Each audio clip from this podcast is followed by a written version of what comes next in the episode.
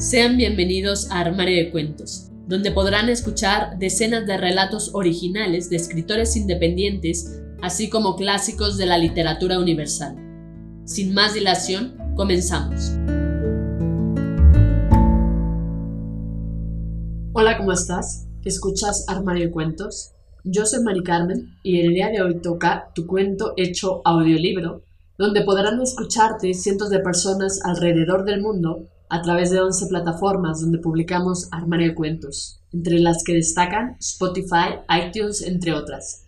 Si quieres saber cómo hacernos llegar tu cuento, entra a la página www.armariodecuentos.com. Dicho esto, damos inicio. En busca de la señal, de Luis Romo. Si hay algo en la vida que siempre disfruté con mucha alegría, es sin duda el estar junto a mi padre con nuestro radio de onda corta, buscando o cazando estaciones de radio del mundo. Recuerdo los veranos por la noche que salíamos al porche de la casa y lentamente le dábamos vuelta a la manija del radio para buscar algún ruido, voz, canción en un idioma extraño o inclusive en castellano, pero con otro acento. Para tener más éxito en la búsqueda de esos nuevos y lejanas voces, le poníamos un alambre largo de la antena de la radio como si fuera una extensión, y con esto tener una mejor recepción.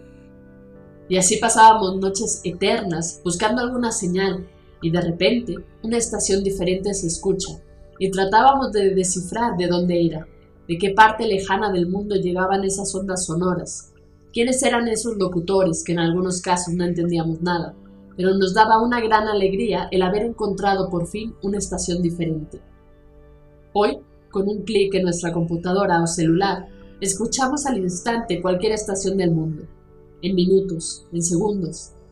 Prefiero volver a esas noches de verano, donde bajo las estrellas buscábamos una voz diferente.